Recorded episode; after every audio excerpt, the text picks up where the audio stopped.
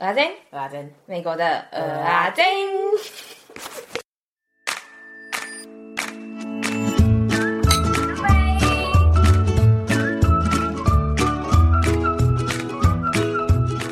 因为我们今天阿珍的工作就是放空，她没有要做事。对啊，我贡献百分之二。我先跟你讲一下，三弟的工作今天是什么？三弟工作就是。呃，他说，我刚刚跟他说，一切所有的一切，不是不是，我刚我刚刚跟他说，哎、欸，阿、啊、顺，你今天要干嘛？那不然你就耍蠢好了。他说耍蠢不是你的工作吗？我想说靠腰嘞，没有，我不是这样说，我是说耍蠢是你的专业。对，我 小胖子三弟，我是大胖子阿珍。Hello，我是三弟，我是阿珍。今天呢，我们今天要讲什么呢？迎来了第一位特别来宾，耶耶！他是谁嘞？他现在只能。他现在被我规定他不能讲话，所以他只能从荧幕挥手。他 为什么为什么要邀请他呢？为什么呢？我们之前讲到那个第十三盘鹅阿珍的时候，我们说我们怎么样在美国找工呃面试，然后找到工作。然后呢，这个人他就跑到 IG 来毛遂自荐说：“哎哎哎，我有很多面试的经验。” 你你要不要你要不要听一下？你来问我一下，当然不是这样讲，可就大概这个意思。然后结果我们就想说，好啊，那就来啊。然后重点是一开始讲说，那就是因为他也在美国，所以我们就想说，好，那就可以聊这个主题嘛。结果嘞，他给我看了，就是我们俩看了他的经历之后，发现说，好，这人深度不能只有讲面试，他还有很多事情可以聊，所以真的超扯的。我读了他每一篇文章，都写超好的。对啊，而且哦，对对对对，啊、等一下介绍他的时候，他现在一直在憋笑，他都不能出声音。等一下，等一下介绍他之后啊，可以让他跟大家讲说要怎么去找他的文章，因为他有在写一些文章。然后我觉得真的写的文笔哦，真的不是我们这种文笔烂的人，因为我们写出来就是小朋友嘛，国小的流水账。妈妈，我今天早餐吃什么？然后刚刚去尿尿，等一下午餐要吃什么？我今天很开心，对对对，对就是这种的啊。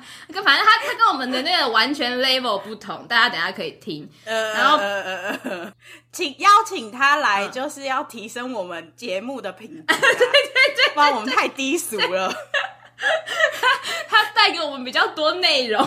第三个原因就是因为我们真的是他 podcast 的粉丝，所以说呢，我们现在认真认真要来介绍我们的来宾了。我们欢迎 Jerome，耶耶！大家好，我是 Jerome，旅行热潮店的 Jerome，终于可以讲话了。耶！我可以对啊，我刚刚憋笑，尝试在那个 camera 前面做各种表情去表达呃我的开心，我的心花怒放。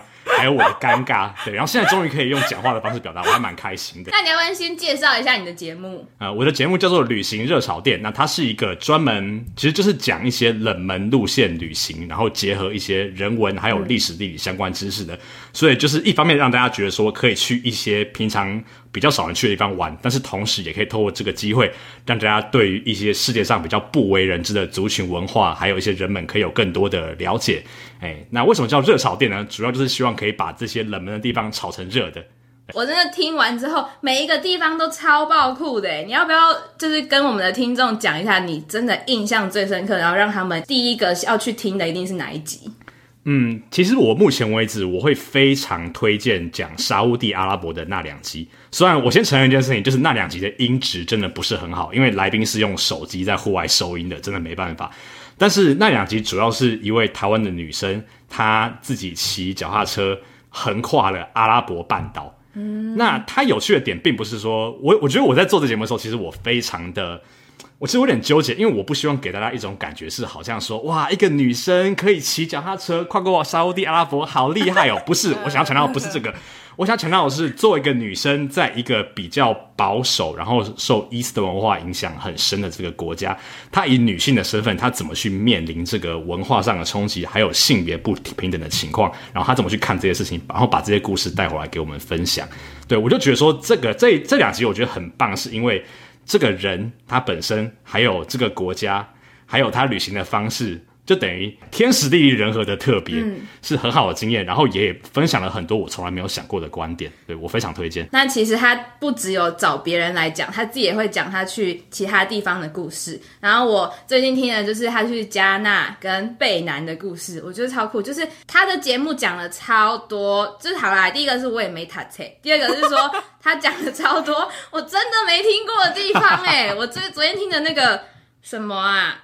呃，阿拉伯那个什么什么 NGO 的那个地方叫什么库？哦，那个库德斯坦，对，那个伊拉克的库德斯坦。阿珍，你听过吗？你说你要讲话啊，谁看到你摇头啊，白痴哦、哦哦，对不起。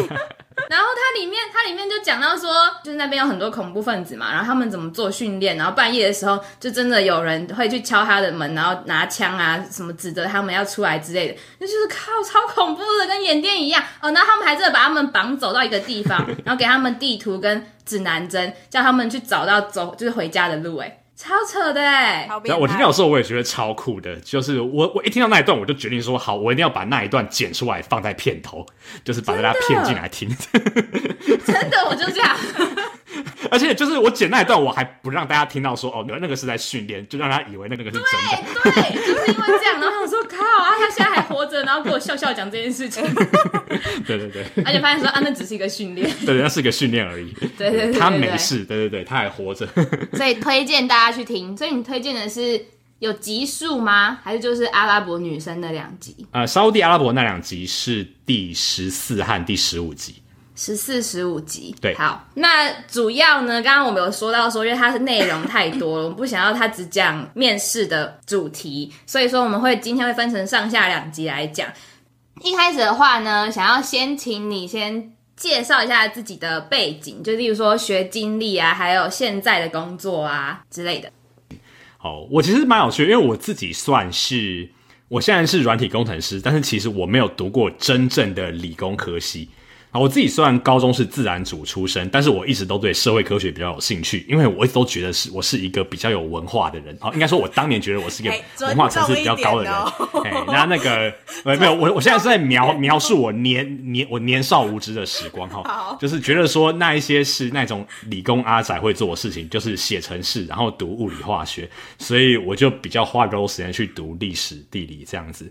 哎，然后我正好也跟台湾很多人相反，大部分人可能他们说成长经历是都在听旁边人讲叫他做什么，或是父母叫他做什么。然后我是相反，我是从小都是跟着自己兴趣走，所以我那个时候上大学的时候选了地理系，然后我爸妈也没有意见，他们就觉得说啊，你喜欢就好啊，去年去年去年，对，然后就这样子，所以大学是读地理系。为什么喜欢？我觉得这蛮有趣的，但是我发现我很小开始就很喜欢出去玩，然后看到外面的地名就很容易记起来，然后方向感很强，然后自己喜欢在家里画地图，就是整个上下左右各种技能好像都和地理有一点关系。哦，这里我也要讲一个，就是 Jerome 的那个 po 文啊的地图都做的超精美，大家如果去追踪他的那个 IG 跟 Facebook 的话，一定要去看。耶，来 follow 我的 IG，谢谢。继续 帮你推一下你的频道。对对对对，所以我大学时候是读呃，我的主修是地理系嘛，然后我还有副修社会学系，对，然后后来就毕业，那个时候想要出国。那时候就发现了一件很有趣的事情，就是出国的话，你要想到钱的问题。然后我就发现很现实的，就是有一些科系你比较容易拿到一些奖学金，或是补贴，或是一些呃实习的资源等等。然后有一些的专业就是比较没有。那为了这个很现实的深层考量呢，我就去选了地理资讯系统。所以就算是有点犯贱的啦，就是去碰了一个我本来觉得阿宅才会碰的区域，但是也还没有离我的地理太远，这样子。对不对？那但是我那时候也只是念这个科系，其实我还没有觉得自己会成为软体工程师。那会成为软体工程师最主要的关键是在我毕业之后第一份工作，因为我那时候进了一个算是我们 program 毕业的人大家梦寐以求的公司，那它是在我们领域全世界市占率最大的。呃，一家地理资讯公司，嗯、那超大。顾名思义呢，它就是生产这个软体嘛，所以我正好有机会去参与一些开发工作，然后就慢慢的从一个喜欢地理的人变成一个去做这个呃地理资讯软体的人，然后后来在换工作的过程中，又慢慢的离开了，就是不只是做地理，也去接触更广的不同产业、不同领域，所以就成为今天的一个软体工程师了。就是你所谓的阿宅嘛？啊、呃，对。我到现在还是常常跟别人讲，我大概高中，甚至我到大学为止，我最讨厌的两个科目，一个是英文，一个是电脑相关。然后我现在在美国当软体工程师，就是每天跟这两个东西为伍。但是你刚刚讲的，我突然想到，就是你以前讨厌阿仔，不是啊，不是说讨厌，就是不想要跟他们过一样的生活，跟你现在变这样。嗯、我想要说，我小时候的时候，我也是跟我，就是跟所有人说。打死都不要念会计，然后我现在做这个工作，耶 真的是人不要太铁齿哎。对对对，所以现在如果在我们听节目的人，你有高中生的或是大学生啊，不要太太早说你绝对不要碰什么，因为你未来有很高的几率就会去做那个。不要这样唱衰别人好不好？他们要哭出来了啦。不是，就跟你讲说，小朋友不要嘴巴太硬这样。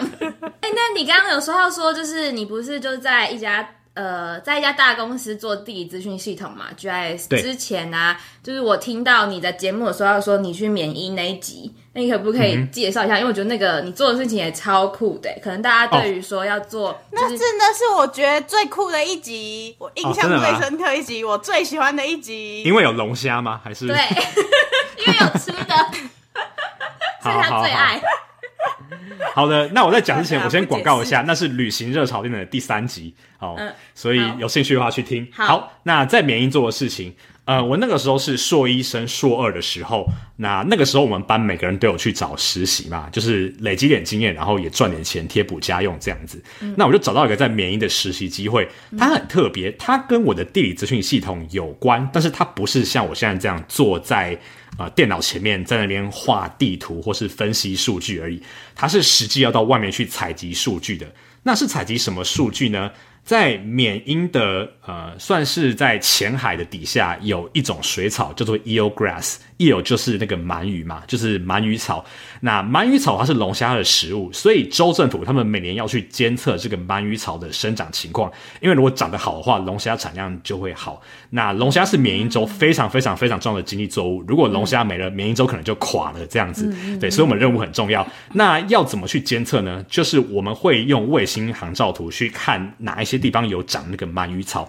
但是有时候看得不清楚，所以我们要去做一件事情，就是开着船去现场，然后用 GPS 做定位，看看那个地方鳗鱼草生长情况是不是和我们预想的一样。所以我那个暑假就是大概有两个月的时间，每个礼拜有两天是整天在海上。那在海上其实做那些调查，还有呃。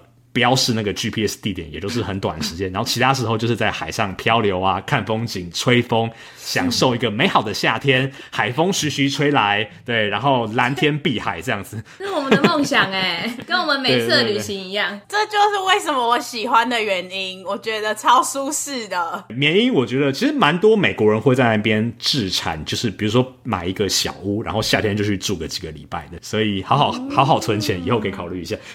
阿珍交给你。我要一个房间就好了，谢谢。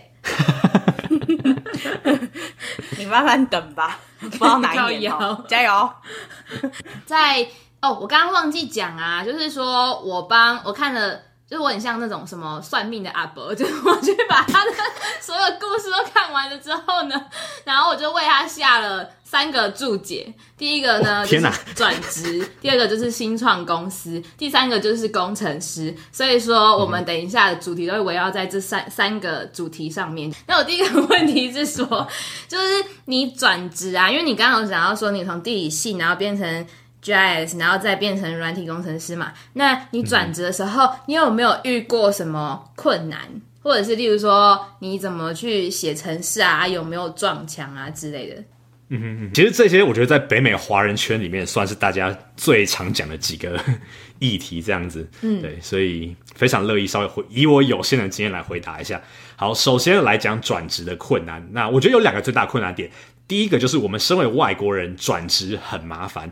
所以麻烦的点是在于说，因为我们在美国工作，如果是长期工作的话，你需要 H1B 嘛，就是我们讲的一般的专业的工作签证。嗯，那有一些人会说，诶，我如果已经有工作签证了，是不是我转职的时候可以用 H1B transfer，就是 H1B 转换到另外一家公司呢？好，跟各位报告，这个只是一个俗称，美国并没有一个东西叫做 H1B transfer。当你从 A 公司换到 B 公司的时候，B 公司一定要帮你办一张全新的 H1B，就是他要。去请律师，还要付很多很多很多的钱，还要打广告，然后还要等那个效率非常之高吼。就是放在引号里面，效率非常之高的 USCIS，就是美国移民局去把它办好。对，所以对很多公司来讲，它的成本很高，风险也很高。哎，万一招进来不合适的话，那不是这一些成本都白费了吗？所以很多公司他看到的是外国人的时候，他就直接打枪。就算你是转职，就算你是有经验的人，也一样。对，所以我觉得这是。第一个最难的点就是你可能有百分之八十的机会你就被刷掉了，嗯嗯，对，嗯嗯。然后第二个点就是比较跟我刚刚讲比较关，就是如果你今天不是一个所谓嗯。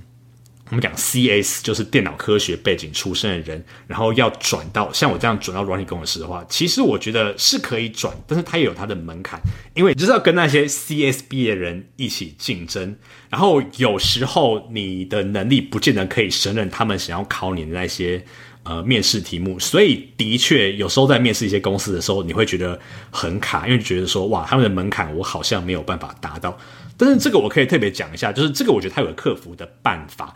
就是很多公司，它除了很纯的软体工程师之外，它有一些是介于软体工程师和其他工作之间的。比如说，我第一家公司，它就有一个介于 Product Manager 和软体工程师之间的，就是你也写一点 code，但是也做一点比较是属于专案管理的工作。那这样的工作，它对于技术的门槛要求就会稍微比较低一点点。那也有一些公司，它可能会有一些工作室。好，你是要写 code 没错，但是你不是做那个产品，你是去写一些 code，去比如说做 demo，或是帮客户开发一点东西，那那个门槛都会比较低。所以，如果是像这种非本科系转到本科系的这种行业的话，其实可以去找这种，我可以说它是一种比较 hybrid，就是混合型的职位。那它其实是很好的机会。那可是它的 position 的名字会叫什么啊？呃，通常它就不会叫软体工程师，但是它可能会叫 application developer、web developer、呃，software developer。然后有时候我觉得最明显的是，你去看他的 job description，他可能会很明确的告诉你说，哦，你要工作是要做一些可以拿来 demo 的 prototypes，或者是你是在帮客户 build 东西，而不是在做产品本身。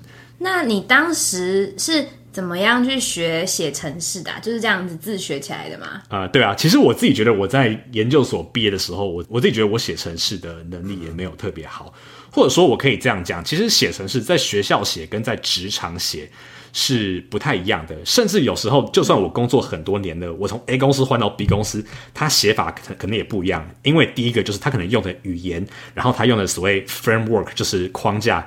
也是不一样，那更不用说每一家公司，它可能内部都有一些它的习惯，所以我自己倒觉得说，其实写程式这个东西真的是边做边学。那好处是现在很多东西我们都知道，其实只要一 Google 就可以找到，YouTube 上面也可以找得到。嗯、那写程式特别是这样，就是你问得出来的问题，基本上百分之九十九点九网络上的人都有答案。那如果你真的很有心的话，你也可以去，那还是可以把我们讲的 algorithm 或是 data structure 这两门 CS 的人一定会学课，把它就是稍微过过一遍，不用过得太细，但是对它的概念抓到，我觉得对于长期发展还是有帮助。哇，我觉得好有用哦！因为我 先讲一下我自己好了，我先不管听众，但应该有些人跟我一样，就是我自己是会计背景嘛，然后我后来 MBA 的时候，我去念就是跟 data 相关的，所以也是需要会写程式，可是那个真的是皮毛，超级无敌皮毛。可是因为我就又对这个很有兴趣，然后我以后也想做这个工作。哎，像阿珍也有吧？你们有时候也是要写程式吧？没有啊，哪有？是啊，我就是小时候我看到 CS 我就不修啊，我就看到电脑就觉得我好恐怖，我都黑黑的。可是你后来不是也有想学是为了什么吗？我有点忘记了。为了赚更多钱啊，然后后来就想说 算了啊。对，这个真的是我想问的，就是怎么学，因为。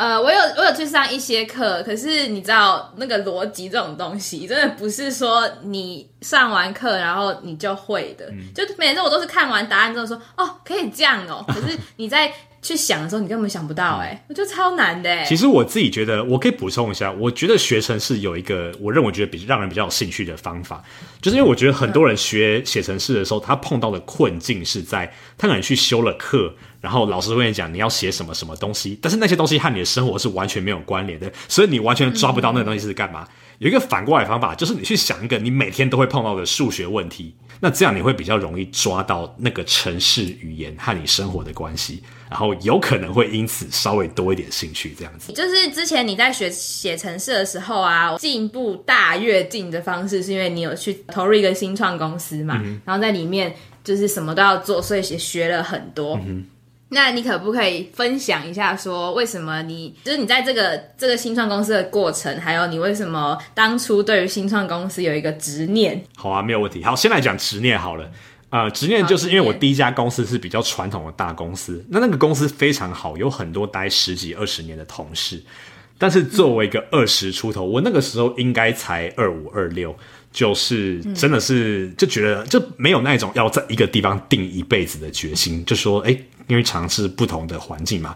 那我不否认，我当年也对新创有一些美好的幻想，觉得哇，新创人都好酷啊，很厉害，可以拿着你知道贴满各种贴纸的 MacBook，然后走来走去，然后在办公室里面都随便穿，然后动不动就去跟同事打个桌球，然后有吃不完的零食，喝不完的啤酒，就是我们都充满着这样子的刻板印象。对对对对对，这样子。然后，然后我的确，我就我那时候就去找工作，然后哎，就让我正好找到一个。那它本身不是百分之百的新创公司，但是它是在一个大公司里面的新创部门，所以也算是环境上是很类似那样子的。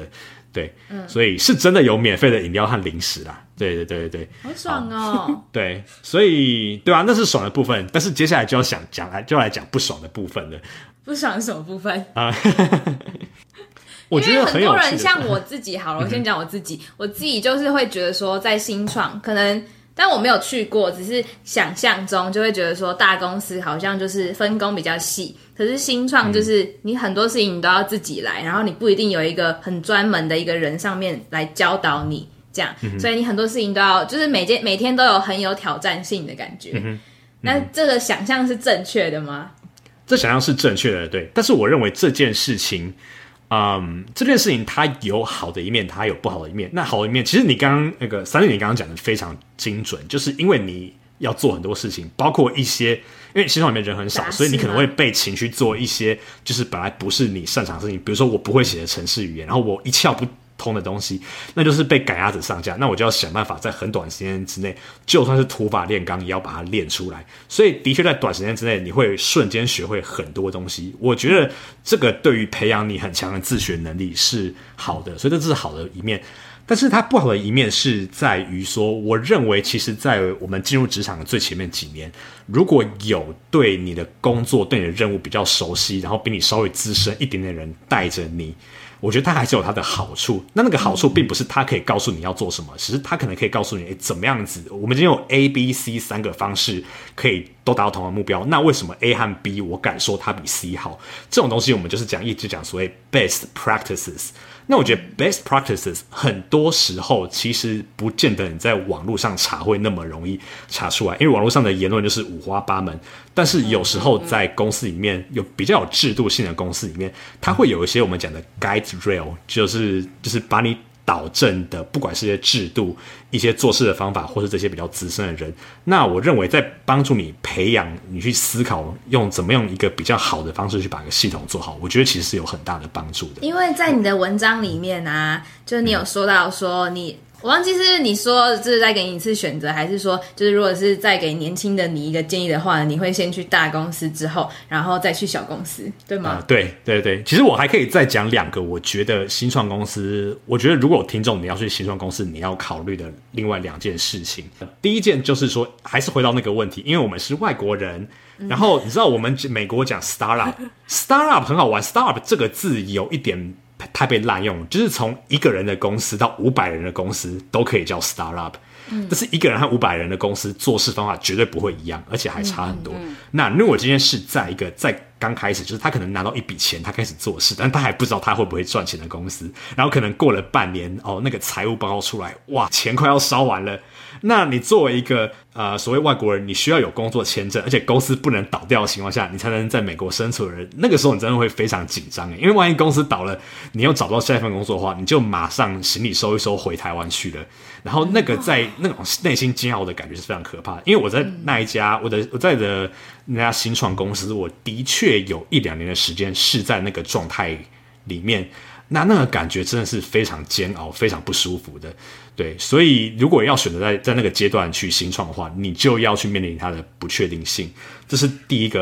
然后第二个我要讲的是，其实我觉得新创公司很吃你和你同事，还有特别是你老板的气场合不合。因为你是在一个很小公司里面，你和人的关系是很近的。那假设你气场不合的话，大公司你还可以换组，因为大公司通常这个制度是存在。小公司的话，你真的。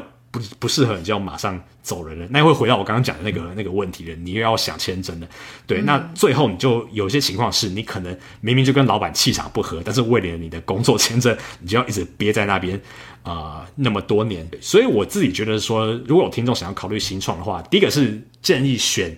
情况比较稳定，然后制度比较完整的新创，比如说发展到一两百人那一种，我觉得就可以去，因为它大概已经不是那一种啊、还不知道会不会赚钱的。然后另外一个就是很仔细的去观察公司的环境，然后去思考说，你和这个人、这个老板到底有没有办法合作。嗯，我觉得我们两个先是来上课的。我觉得讲的超好。我说平常我就是想归想，可是我完全不会去知道这些小细节。感谢你给我们的建议，不止听众，还有我本人的建议，我会好好考虑。我觉得身份真的是一个太大的问题。对啊，不然就等你拿到绿卡之后就就无敌啊！拿到绿卡之后，就是什么什么公司都可以随时跳过去。对啊，对啊，个屁呀、啊！你以为这么简单呢、喔？说对啊，好拿就可以拿，是不是？结婚呢、啊？我去找谁？我问你一下，还是听众有美国身份？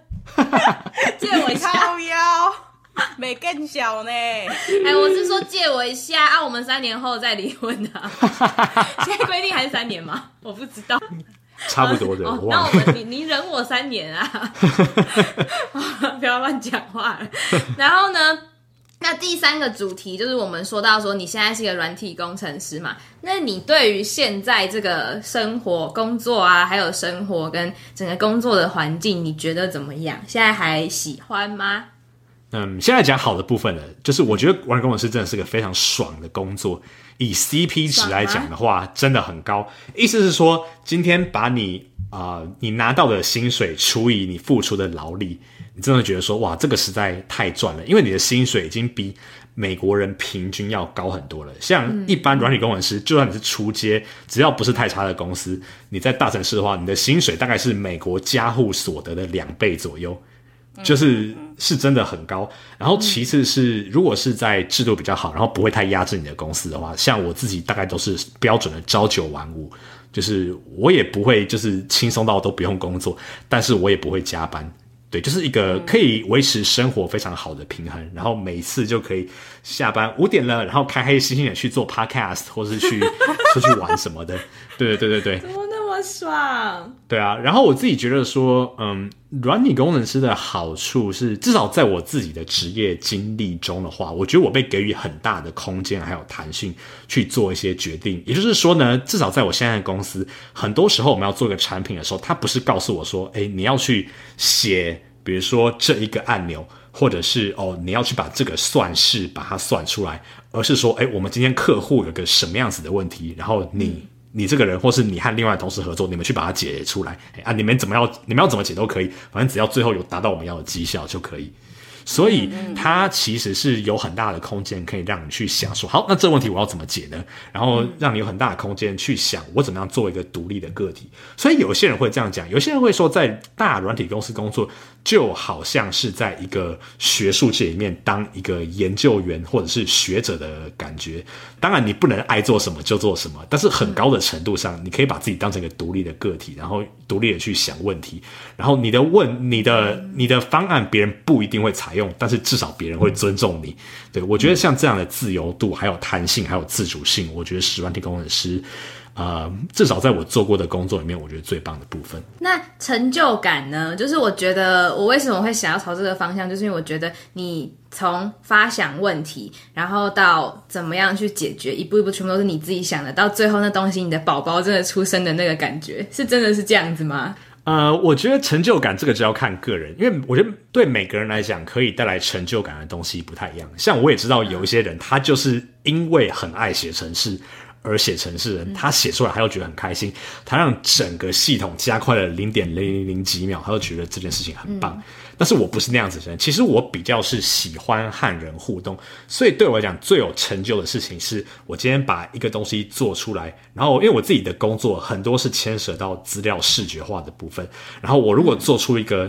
系统它生成出一个很简单易懂的图表，让我们的客户可以在很短的时间内知道他公司的业绩在过去一个月又上升了多少。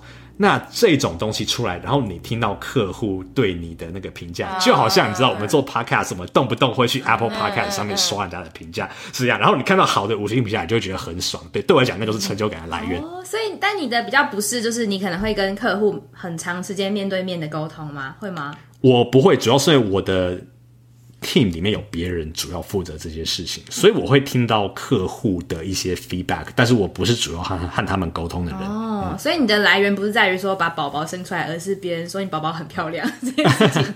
其实我觉得我们现在活在这个年代，就是因为很容易拿到所谓的使用者回馈，就是 u user feedback，所以大部分公司它很多时候在评估你一个产品的绩效的时候，也是看 user feedback。对，所以我觉得对大部分人来讲，这也算是至少是成就感的来源的很大一。嗯，真的，跟就是我们 podcast 在看评论一样，对啊，有人来写信的时候都超开心。对啊，真的真的，所以大家一定要去那个米米国蚵仔煎的那个 Apple Podcast 上面刷五 五五星评论啊，还帮我们写谢谢啦，太感人了吧？对。我以为你是要讲自己的，没有没有没有没有没有没有没有，好啦，也来旅行的时候，先刷一下，谢谢。对对对对对对对对对，我也要说。讲到现在啊，我们讲了呃转职嘛，讲了新创公司对于新创公司的想象，还有工当软体工程师的感觉。那对于未来呢，你有什么想法或者是规划吗？嗯哼，也可以讲 podcast 哦。哦。哎、欸，你这个问的很好，对对对，特别是 Podcast。好，我先来讲我比较大方向的未来的想法好了，因为我觉得其实软体工程师里面有蛮多人是像我这样子的，就是老实说，我并不是真的超爱写程式的人，我比较是为了解决问题而去写程式的人。然后像我们这样的人，往往在工作就是工作，工作以外的时间有另外一个自己很有很很想要做的事情。对，那工作内和工作外这两块。有的人他可能最后找到一个方式可以把它结合起来，也有人就想说啊，没有关系，我就不断的去用软体工程师赚到的钱去养我在工作以外的嗜好。他可能是运动，可能是参加某一种竞赛，或者是有些人就是写文章创作等等的。嗯、那对我来讲，我比较希望可以达到的目标，应该是如果有一天。我在软体工程的这个技能和我自己个人的兴趣哦，因为有听我 podcast 的人就知道，我个人的兴趣当然就是去旅行，然后把跟旅行还有一些人文史地相关的资讯把它呈现出来。如果有一天这两个世界可以变成一个世界，不再是两个平行宇宙的话，那我觉得会非常有成就感。那或许是创业，或许是和别人合作都有可能。但是我觉得可以把我的工作和我的兴趣结合起来，我想这是我。最主要的大方向的目标了，对。那至于 podcast 的话，其实这我可以讲啊，这个我从来没有在我节目上讲过，我也没有跟其他人讲过。但是我这是我做 podcast 到现在的一个心得。我跟的时候是抱持着姑且一试的方式去做 podcast，我没有想太多，就是我要怎么包装，要怎么行销，然后要要不要经营 IG 什么的。但是我发现我开始做的时候，我把我发现我把很多件我喜欢做的事情，突然可以拼凑在一起。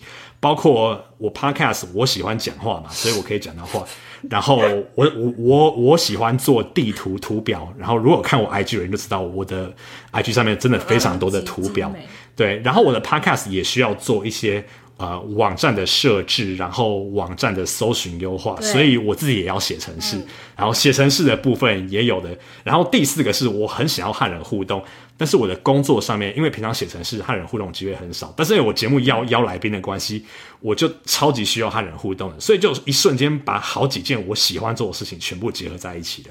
对，所以 Podcast 我觉得我应该不会把它拿来当成赚钱的工具，但是只要我可以做，我应该会一直做下去，甚至是成为我刚刚讲那个未来的蓝图的一部分。我刚刚就是想说，我很推荐大家去看你的网站，因为就是你的网站是全部自己写的，而且我昨天才发现说你的 Podcast。那个 RSS feed 也是你自己写的，哦，对，就是他没有用任何的 hosting，然后反正就所有事情都是他自己弄出来的，好屌哦，超酷的，而且他的网站我觉得是整个排版什么很舒适，你会一一个一个都想 呃怎么讲，每一个文章你都想点进去看那种，我觉得超强的，哦，天哪，好开心哦，被称赞了，被称赞了，真的超强的，谢谢谢谢谢谢谢谢，我好想让听众看他的表情哦，他真的超。爽！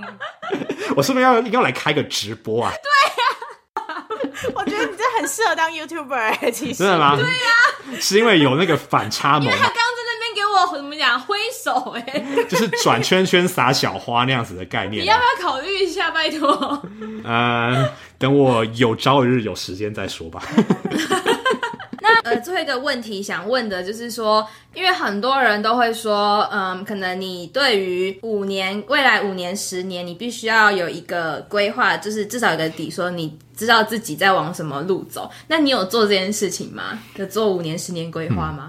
老实说，我还真的没有，因为我觉得我们活在这个社会变化实在太快了，对啊，嗯、你看，我二零一九年计划二零二零年，然后二零二零年就发现二零一九年的计划通通没有办法实践嘛，对不对？嗯、所以，嗯、对对对，不过我自己，对对，我自己大概可能有有做啊、呃，对，五年以下的计划是有的啦。对，然后我还蛮希望我的工作以后有机会和不同国家的人合作，甚至有办法有机会用呃外派或是地点转换的方式，比如说到一个不同的国家，最好是不会讲英文也不会讲中文的地方几年。哦、对，因为我自己觉得说我很我自己很享受我的移民的身份，然后我也希望说，因为你知道在美国久了，有时候你会有一种 settle down 的感觉，但是我有点希望把自己再丢回那个就是到一个新的地方，人人生地不熟的感觉，你好，可以去自己在对。对对对，再去训练自己一次，对对。但是真的，我不鼓励每个人都这样。其实，在美国可以定下来是一件很好的事情啊。所以，跟我一样，我超想去非洲。我一直跟你说我想去非洲，是因为我真的想去非洲。真的哦，真的真的。我之前在那个呃还在美国念书的时候，说我在找工作的时候，我就想说，因为那时候真的很难找嘛，不行。那我在找美国的工作的时候，我也来找一下非洲的工作好了。是是是，真的，我就想说，好，如果美国待不住，那我也要去非洲。很好，很好，很好，很好。我有帮他做一个规划，就是在这里啊，然后五年之后，然后他可以有成为一个有绿卡的人之后呢，然后他再去非洲工作。我帮他规划好了，然后他老了再去欧洲。没有，你帮我的规划不是这样，你帮我规划是，然后之后五年在非洲，在五年在澳洲，在五年在什么州？就每个州。